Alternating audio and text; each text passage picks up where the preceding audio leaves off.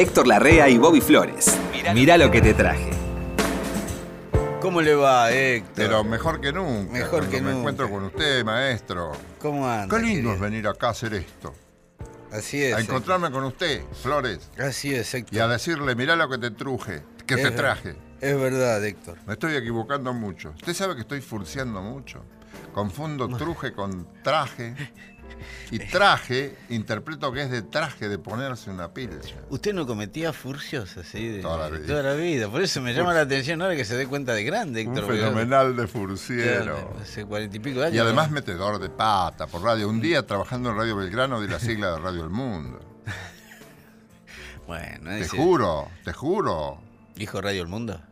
Dije toda la sigla completa de Radio El Mundo, un gran distraído. ¿O vos te crees que por qué no manejo mayo? Que soy muy distraído. Me hicieron un test. Usted es holgazán también, Héctor. Yo creo que usted no maneja porque no tiene ganas de manejar. No, no manejo porque soy muy distraído. Bueno, qué demonios. Y entonces es un peligro. Y lo- mi médico me dijo, lo mejor que podés hacer es dejar de manejar. Y- Porque me hicieron un test y me, me puntualizaron que era un distraído fenomenal. No entendí del todo cómo interpretaba esta mujer. Para mí era un dibujo bárbaro que yo me había mandado. Ah, fue, fue cuando fue a sacar el Claro, registro. cuando fui a sacar el registro me hicieron un test y me dijo, Sí. Héctor, le tengo que decir algo. Usted es muy distraído. Interprete lo que le estoy diciendo. Sí.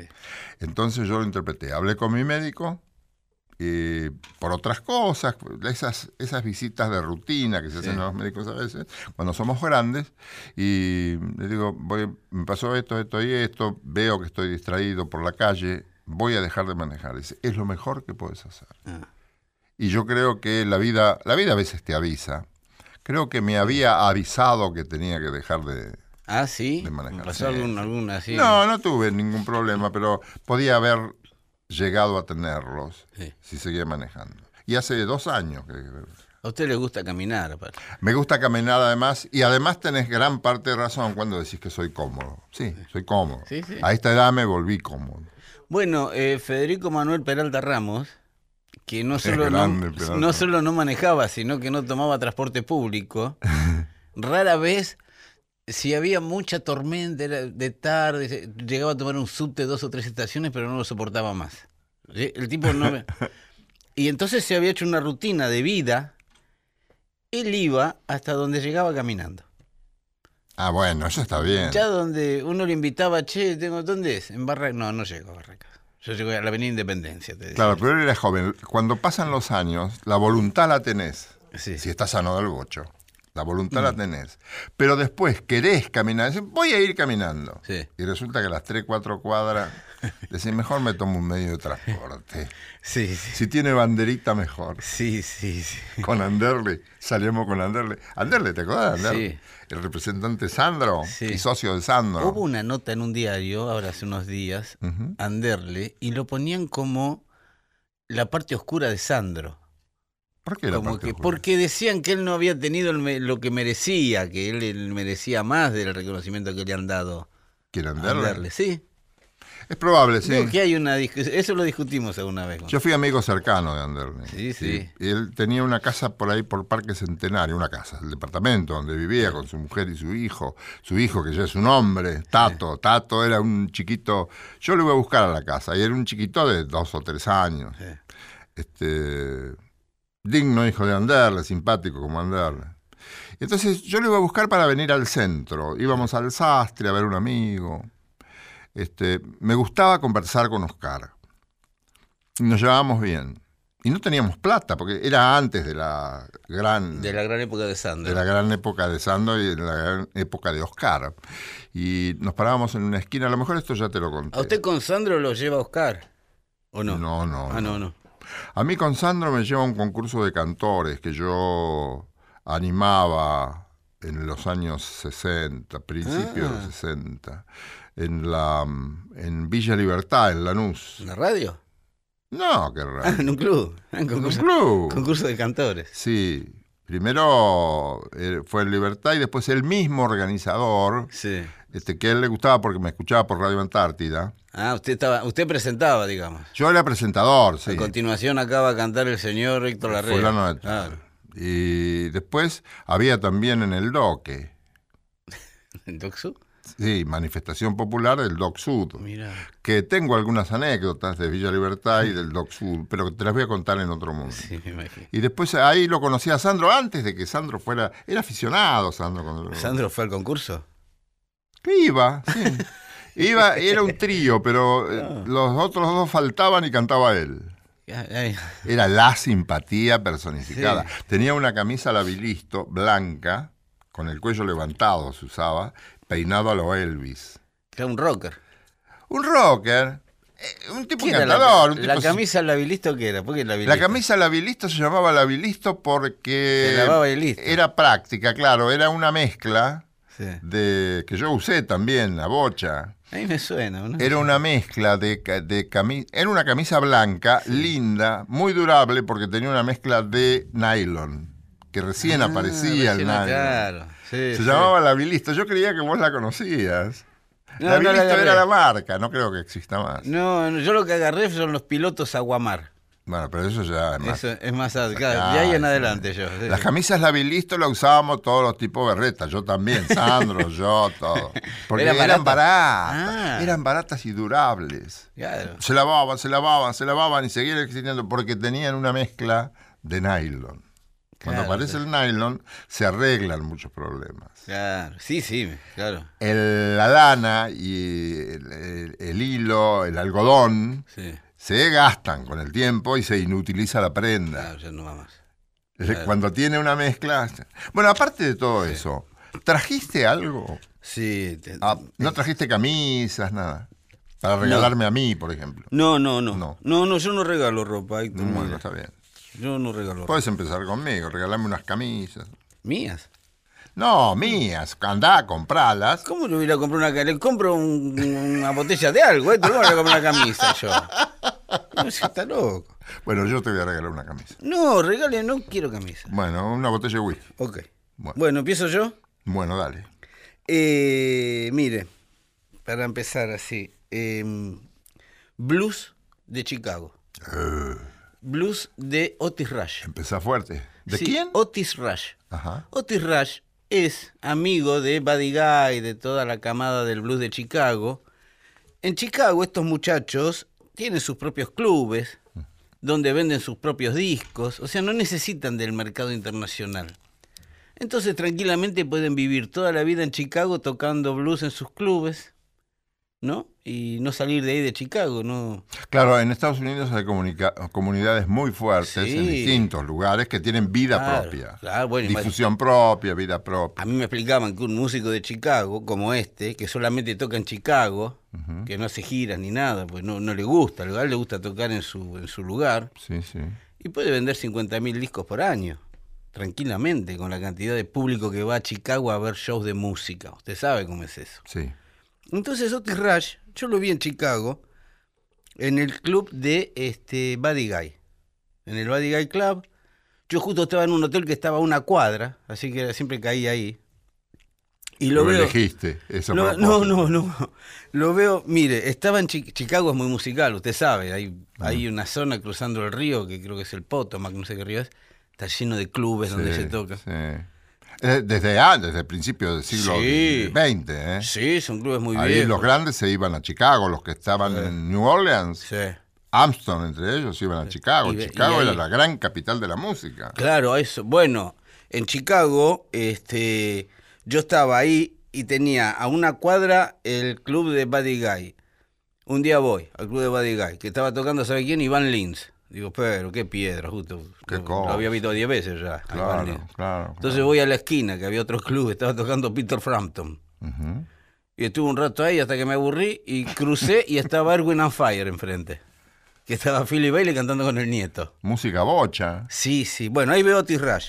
Que lo vio subir medio vestido de cowboy. Cowboy negro. De chaleco, cadenas, sombrero de cowboy, botas de cowboy. Y dije, ¿y este qué hace? Vio argentino. Yo digo, a ver, ¿este qué hace? ¿Cuándo lo escuché, Héctor? ¿Quiere escuchar a Otis Rush? Sí, señor. Vamos con Otis Rush. Meta, meta.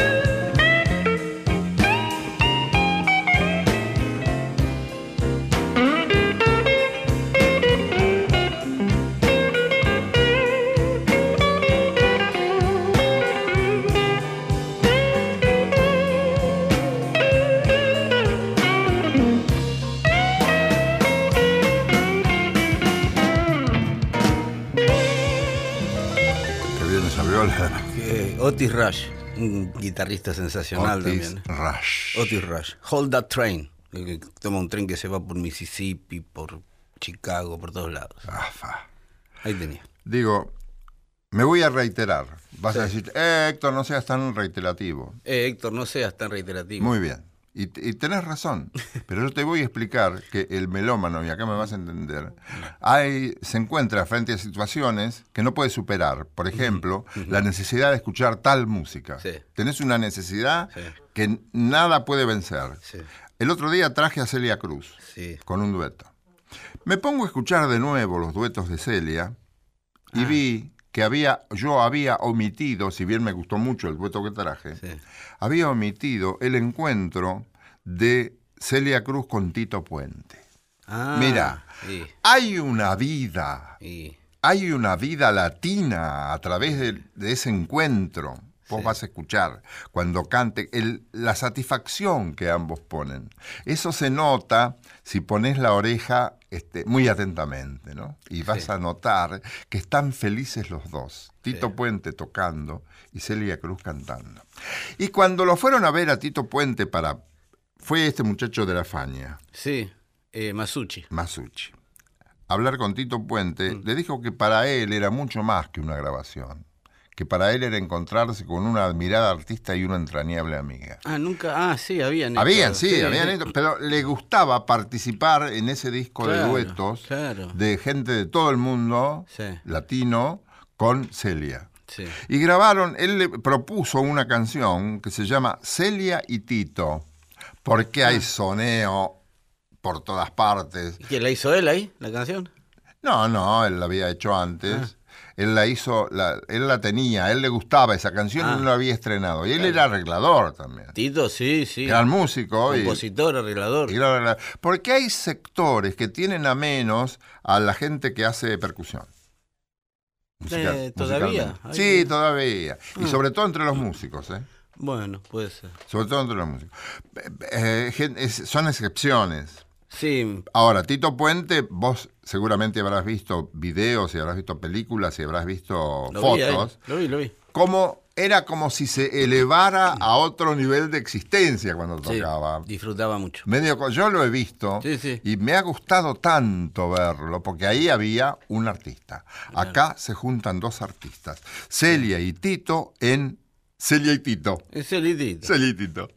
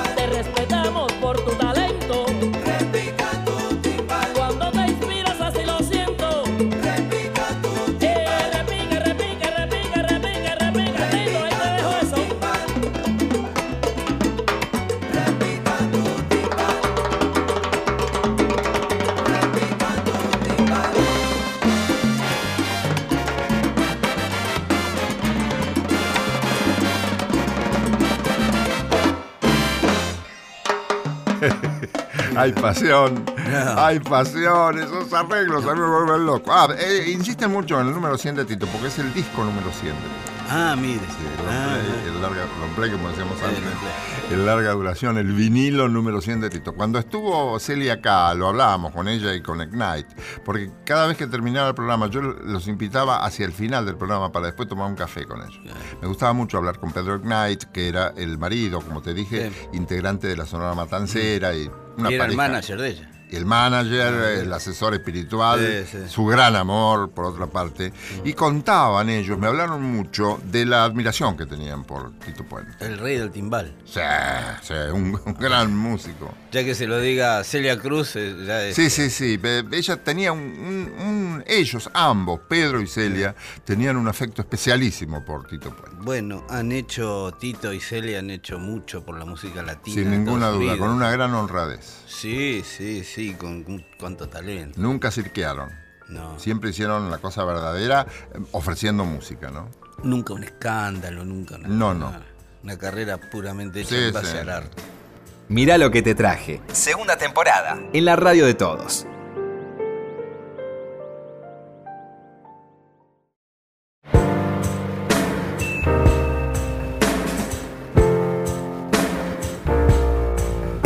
Mirá lo que te traje. Por la radio de todos. Mire, Héctor, le traje algo muy especial. Quiero que me mire a los ojos así como me mira usted. Y, y le, y le voy a... Porque esto es muy especial. Usted sabe que Tan mi- especial. ¿eh? mi disco favorito es este de Miles Davis y del jazz en general. Es Bird of Cool. Ah, el, bueno, el- el gran disco de Miles Davis. sí. Un escalón abajo en mi vida hasta este disco. ¿Qué quiere decir ese título en, en inglés?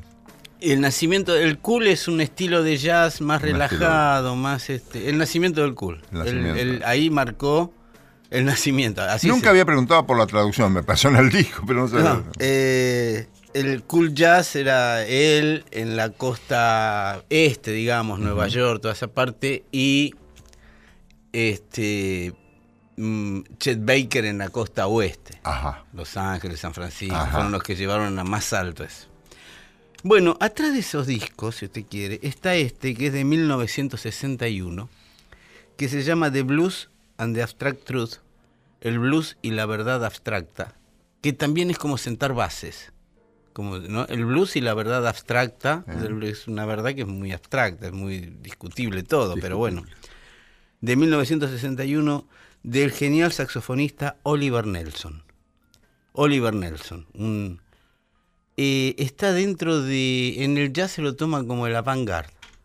¿sí? Este siempre está un paso adelante de todos. Siempre. Toda su carrera fue siempre un paso. Por eso no fue tan popular tampoco. No era una música llamada a ser popular. Era una música para iniciados. ¿sí? Oliver Nelson en el año 61 junta esta banda. Para este disco nada más. ¿eh? Quiero decir, no era la banda habitual de él. Bill Evans en el piano. Bueno, Ya, empezamos mal. Bueno, Ya empezamos con un aficionado.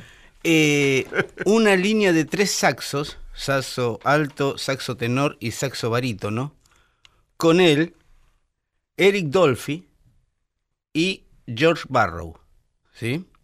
Freddie Hubbard en la trompeta y este, Paul Chambers y Roy Haynes en el bajo y la batería, que de acá se irían al quinteto de Coltrane, esos dos.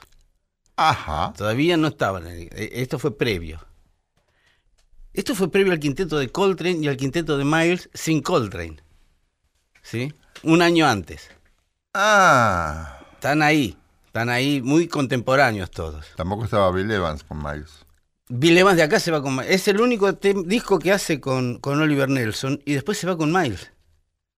Y está poco con Miles. Está poco con Y parece que eran dos. sí, Sí. Me imagino, ¿no? Bueno, algo debía, debía, no sé cómo era el carácter de Bill Evans, pero no, me da la sensación de que no era fácil. Muy retraído. Muchacho que se pasaba grabaciones sin hablar. Sí. Iba a tocar él. Después, si querés, no vamos de joda, decía, pero acá. Pero además este, no era fácil de captar para hacer grupos. Eso me han contado a mí. No, bueno, por algo Bill Evans siempre se has arreglado solo bastante bien, ¿no? Sí, sí. Eso, todos estos tipos. Oliver tampoco era un tipo ¿Sabe qué tengo? ¿Qué? Una, una serie de grabaciones acompañando cantantes de Bill Evans. Pero otro Ah. día, otro día. Este, bueno, Bill Evans está acá en el piano con esta casi selección de músicos de la época. Hay que tener en cuenta que todos eran muy jovencitos acá, ¿no? Además era el único pianista, según parece, el único, Ah. uno de los pocos que venían de, la música clásica, de la música académica, Claro. Y con estudios académicos. y arreglaba discos de Y una tocaba manera. como una- Claro, tocaba bien, arreglaba bien, componía, ¿qué más Sí? ¿Qué más querés? Que juegue bien a la pelota. Bueno, y debía jugar bien. Eh, esto era, eran muy jovencitos todos. Hoy los vemos ya todos consagrados. Y decían, ah, claro, claro. Pero en este momento era encontrar esos tipos, ¿eh? Digamos, Sí, Bill Evans ya tenía cierta trayectoria, pero los otros no, eran todos jóvenes. Jóvenes exploradores, experimentadores. Y hacen este disco, que es uno de los más versionados por toda la juventud que en los años 90 agarró el acid jazz. El acid jazz fue un estilo de música que en los años 90 direccionó todo para otro lado. ¿sí? La gente empezó a escuchar más arreglos, con otras producciones más logradas, ¿sí? se trabajaba mucho la- el estudio. Y este disco fue como básico para ellos, para toda esa camada de, de jazzeros de los 90. Y hay un tema que se llama Teenage Blues, que la verdad que cuando yo vi a Steely Dan en vivo, usted sabe que se apagan las luces del concierto y hay un par de minutos donde la banda se va acomodando a oscuras para la gente, Sí. donde suenan. Y esta era la canción que sonaba en el comienzo de ese concierto de Steely Dan que vi yo. Y me gustaría compartirlo con usted. Esto se llama Teeny's Blues. Tini era una chica que parece que contaba con los favores de Oliver Nelson. Ajá. Y Oliver le dedicó una canción que mire, si a mí Oliver Nelson me dedica esta canción, me caso con él, Héctor. ¿Qué Ah, quiere que le diga? ¿Y? ¿Quiere escucharla? Sí, claro. Vamos.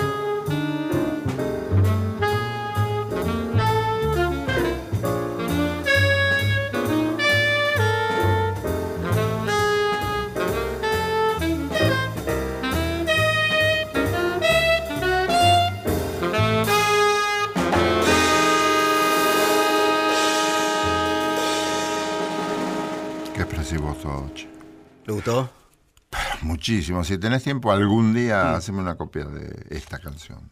Porque ese, un solo así, no había escuchado antes de Bill Evans. No, sí, sí. Bill Evans acá estaba. ¿Era todo, todo escrito? Yo creo que sí. Yo creo que sí. Le debían dejar algún espacio a todos, pero había una línea a seguir. ¿eh? Ahora, qué expresivos ambos instrumentos, ¿eh? los dos, los dos, los dos solos el- finales, sí, el saxo sí. y el piano. Qué expresión, una, Sí, una sí. espiritualidad, una llegada, ¿no? Aparte, era una época 1961. Estaba todo por hacerse todavía. Era prueba y error, ¿eh? Qué músicos, che. Sí, sí. Bueno, ahí tenía este Oliver Nelson. Bueno, eh, nosotros nos caracterizamos por enloquecer a la gente Mm, sí, y por las transiciones. Ahora vamos a escuchar tango. Qué lindo. Guillermito Fernández, Guillermo Guillermo, Fernández, sí. es alguien que me merece el mayor respeto y consideración Qué trayectoria. por trayectoria y él personalmente. Muy divertido. Es un hombre, en principio, divertido, Divertido. con sentido del humor, Sí. que sabe tomarse el pelo a sí mismo, Sí. con una elevación. Aquel que se toma el pelo a sí mismo es un tipo inteligente. sabio. Sí, además, Guillermo Fernández comprendió que en vez de andar quejándote que, el- Sí. que el- que la música no se difunde, que esto y el otro, Sí. tenés que pensar en gestionar tu propia carrera, Sí. autogestionarte. Él se autogestiona. Después lo llaman mucho. Yo lo vi, por ejemplo, buen actor, Guillermo. Yo lo vi, por ejemplo, hacer eh, una, una comedia casi toda cantada, Romeo y Julieta en música. sí, comedia musical hacía. Sí, En teatro.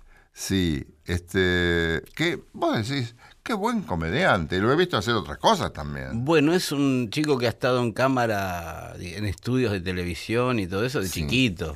De chiquito. Y él comenzó en un programa de Canal 7, no me acuerdo cómo se llamaba. Y después, cuando Torri conducía, que fue el primero que condujo Grandes Valores del Tango, Sí. eh, conducía ese programa. Juan Carlos Torres fue. Juan Carlos Torri, sí. Ah, no era de? Silvio heredó mucho de, de Juan Carlos Torri. Ah. Ah, El indicado era Silvio Sí. para continuar a Torri cuando Torri fue dejando cosas. claro. Y hizo Silvio Soldán una carrera impresionante, ¿no? Sí, tengo una ligera memoria de Juan Carlos Torri, de, de un hombre canoso, muy elegante. Ya era grande Torri. Sí.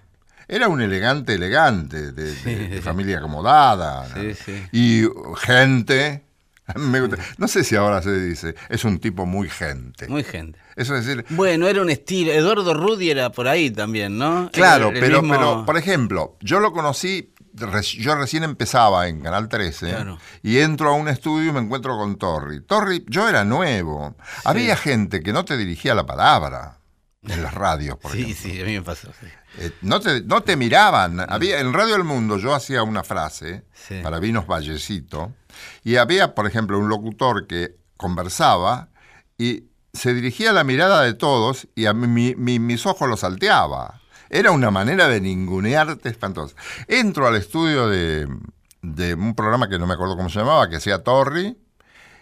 Me recibe Torri como si fuéramos amigos de 30 años. Te hacía sentir bueno. muy bien, Torri. Otra vez digo, ahora con Torri, muy gente. Muy gen- el don Muy de gente. cordial, muy don de gente. El don de gente. Eso es Flores. El don de gente, hacer sentir bien al otro. Bueno, Landru decía, bueno, gente como uno. Gente como. Gente como uno. Eh, Guillermito tiene un Te podría hablar dos años seguidos de la carrera de Guillermito que conozco Ah. mucho. Pero en un disco que él compuso varias canciones con este, Luis González, Sí. se toma el pelo a sí mismo. Sí. Y hacen un tango con letra de Luis González y música de Guillermito, que toca muy bien la guitarra, por otra parte, que se llama Guillermito. Guillermito.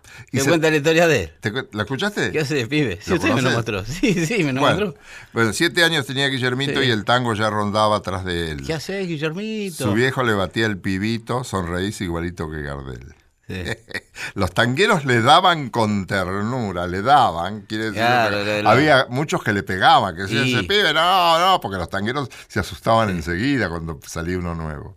Los tangueros le daban con ternura Sí. lecciones en la forma de frasear y Troilo le entregaba partituras, cantó con el polaco y con Freire, cantó con todo, estuvo en Caño 14. Él, eh, claro, Sí, claro, sí, sí. Guillermo Fernández. Muy joven en Caño 14. Muy joven, un chiquilín. 20 años debía tener. ¿eh? Para mí sigue siendo Guillermito porque su espíritu es muy joven, a pesar de que él es un hombre Sí, joven. Este, un- una vez jugábamos, Tiene mi edad, Guillermo. Es Tenemos joven. la misma edad. Es un. No, no, estamos por los 60.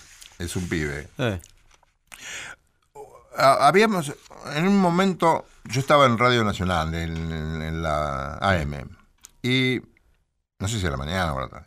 Entonces, un día le digo, te voy a llamar. Sí, pero no sé si voy a estar.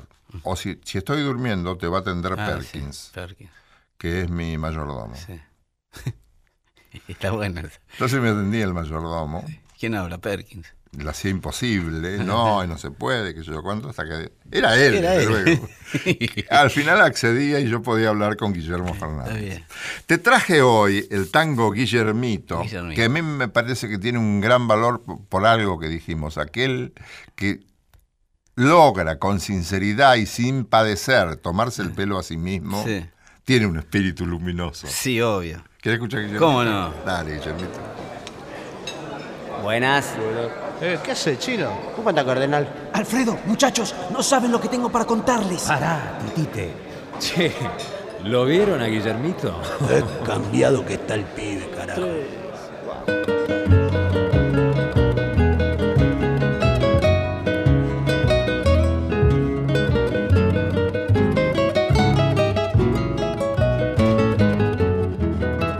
Siete años tenía Guillermito tango ya rondaba atrás de él. Su viejo le batía de pibito, sonreís igualito que Gardel. Gardelito. Los tangueros le daban con ternura lecciones en la forma de frasear. Y Troilo le entregaba partituras, canto con el polaco y con floreal. Pero un día le llegó la rebeldía y se rajó de al lado de Soldán. Lo mal que hizo el pibe. Y con tanto pajarito en la cabeza, cantaba un poco raro y singular.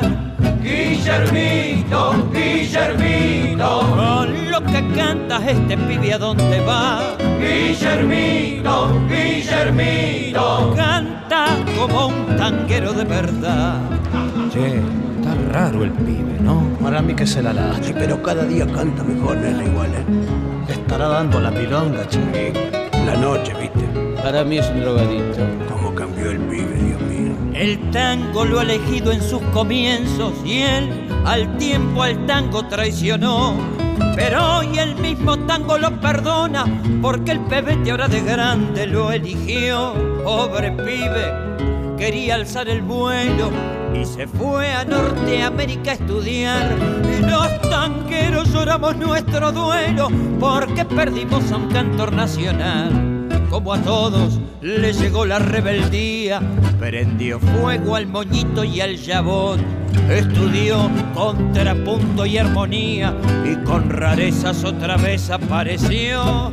Guillermito, Guillermito, con lo que cantas este pibe a dónde va. Guillermito, Guillermito, canta como un tanguero de verdad. Pero al final, ¿qué canta? ¿Tango o balada el pibe? Canta tango, pero porque lo elige él. Ahora se la da de actor y está con una pendeja. Para mí este termina en un callejón. Pero de Carlito para acá no vi nada igual, querido.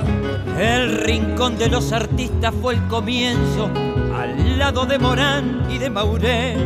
Volví a cantar Guillito a lo Darienzo, larga las de Piazzolla y de Ferrer. 40 años le pasaron por encima y hoy se viste con pilchas de actualidad. Volví al Yabó, peinate a la gomina y canta como un tanguero de verdad. Y en los 90 tuvo un brote de insanía y el pelo a los rockeros se dejó. Menos mal que volvió al tango, qué alegría, si hasta parece que Dios lo iluminó. Guillermito, Guillermito, con lo que canta este pibe a dónde va. Guillermito, Guillermito, canta como un tanguero de verdad. Guillermito, Guillermito, con lo que canta este pibe a dónde va. Guillermito, Guillermito, canta como un tanguero de verdad. Un corte y una quebrada y enseguida volvemos. Esa era de Silvio, claro. Esa es la de Silvio. corte una Silvio, quebrada. Clásico Silvio, de grandes valores. Sí, sí. Bueno, ¿y? Eh, no hubo más programas como Grandes Valores, ¿no? No. Qué Desgraciadamente. pena, qué pena. Desgraciadamente. Con mesas con invitados y eso. No era tan... tan Una, era una orquesta dirigida por Armando Cupo que era brillante. orquesta en estudio. Buena claro. orquesta, sí. Y buena orquesta. ¿eh? Buena orquesta. No era una cosa que ponemos ahí para que acompañe. Bueno, era un programa con mucho rating, me acuerdo. Se Era un miraba... programa con mucho rating, bien producido, bien conducido. Sí, sí. Silvio pasó la historia por muchas cosas, pero uno de, los motivos más importantes fue Grandes Valores. Grandes valores del tango. Eh, Sí. Bueno, ¿qué tiene Héctor para el final? ¿No querés poner algo vos? ¿Quiere que ponga algo yo? Dale. Bueno. ¿Qué va a hacer? Vamos a poner a las... Eh, usted sabe que el soul es una música negra, de raíz negra, que tiene muchas vertientes. El soul de Nueva York, que es el de la Motown, ¿sí? El soul de, de- de Chicago, que es el de Curtis Mayfield. El soul de Miami, que es un soul más liviano, más bailable. Y está el soul de Filadelfia. El sonido de Está el Filadelfia. sol del 25 también. El sol del 25 que viene asomando, pero todavía no asoma. Perdón, no, Y- no pude evitar. Está bien. Soy naturalmente gracioso. Eso ¿vio? le, le quedó de sus años con, con Mario Sánchez, ¿eh? Le salió el Mario Sánchez. Qué que- gracioso era qué gracioso. Qué salidas tenía. Sí, sí, sí, Eh, no, le quiero decir, el Soul de Filadelfia. El Soul de Filadelfia es un soul que está fundamentado en dos autores que hicieron canciones para mucha gente de Filadelfia. Billy Paul, eh, los OJs y todos esos, que eran Leon Gamble, eh, no, Kenneth Gamble y Leon Huff. Dos autores que hacían canciones, ellos no cantaban. Ellos no las cantaban, no las grababan, ellos las hacían. Esa fue una particularidad del sonido de Filadelfia, que había dos tipos que hacían las canciones para todos. Y tenían un coro de tres chicas que eran las coristas de todos. ¿Sí? Ajá. Que era para darle cierta uniformidad, un sonido que lo caracterizaría mucho después. Y armonizaban para ellos. Armonizaban para ellos. Estas tres chicas cada tanto sacaban un disco, pero sacaban discos simples. No sacaban álbumes, sacaban canciones. Qué cosa rara el mercado norteamericano. Sí, sí, ¿eh? cada Qué tanto cosa se- especial el mercado norteamericano. Había lugar para todo. Mm. Eso era lo bueno. Eh, entonces, ¿Dónde operaban? Esto es en Filadelfia. ¿Ves? ¿No ves? Filadelfia. Son distintos lugares. Sí, sí, sí. Cada uno Cada con uno su con modalidad. y, se- y trataban de ser diferentes, nunca se imitaban. Estaba muy mal visto imitar un estilo. sí, sí, sí. Había que crear. Entonces estas tres chicas, con estos dos autores, ya le daban a, a cual- a Héctor Larrea, ya le daban un sonido muy particular, que se identificaba como el soul de Filadelfia. Sí, sí. Eh, estas chicas cada tanto entonces hacían discos, pero de canciones, dos o tres canciones que habían quedado por ahí tiradas, nadie las había grabado, las agarraban ellas y las grababan ellas. Y después salían, cuando juntaban seis o siete simples, salía un disco. Pero no era un álbum conceptual, eran canciones como sueltas, ¿no? Lo cual hacía que los discos fueran un poco desparejos a veces. Se llamaban las tres degrees. Las tres degrees.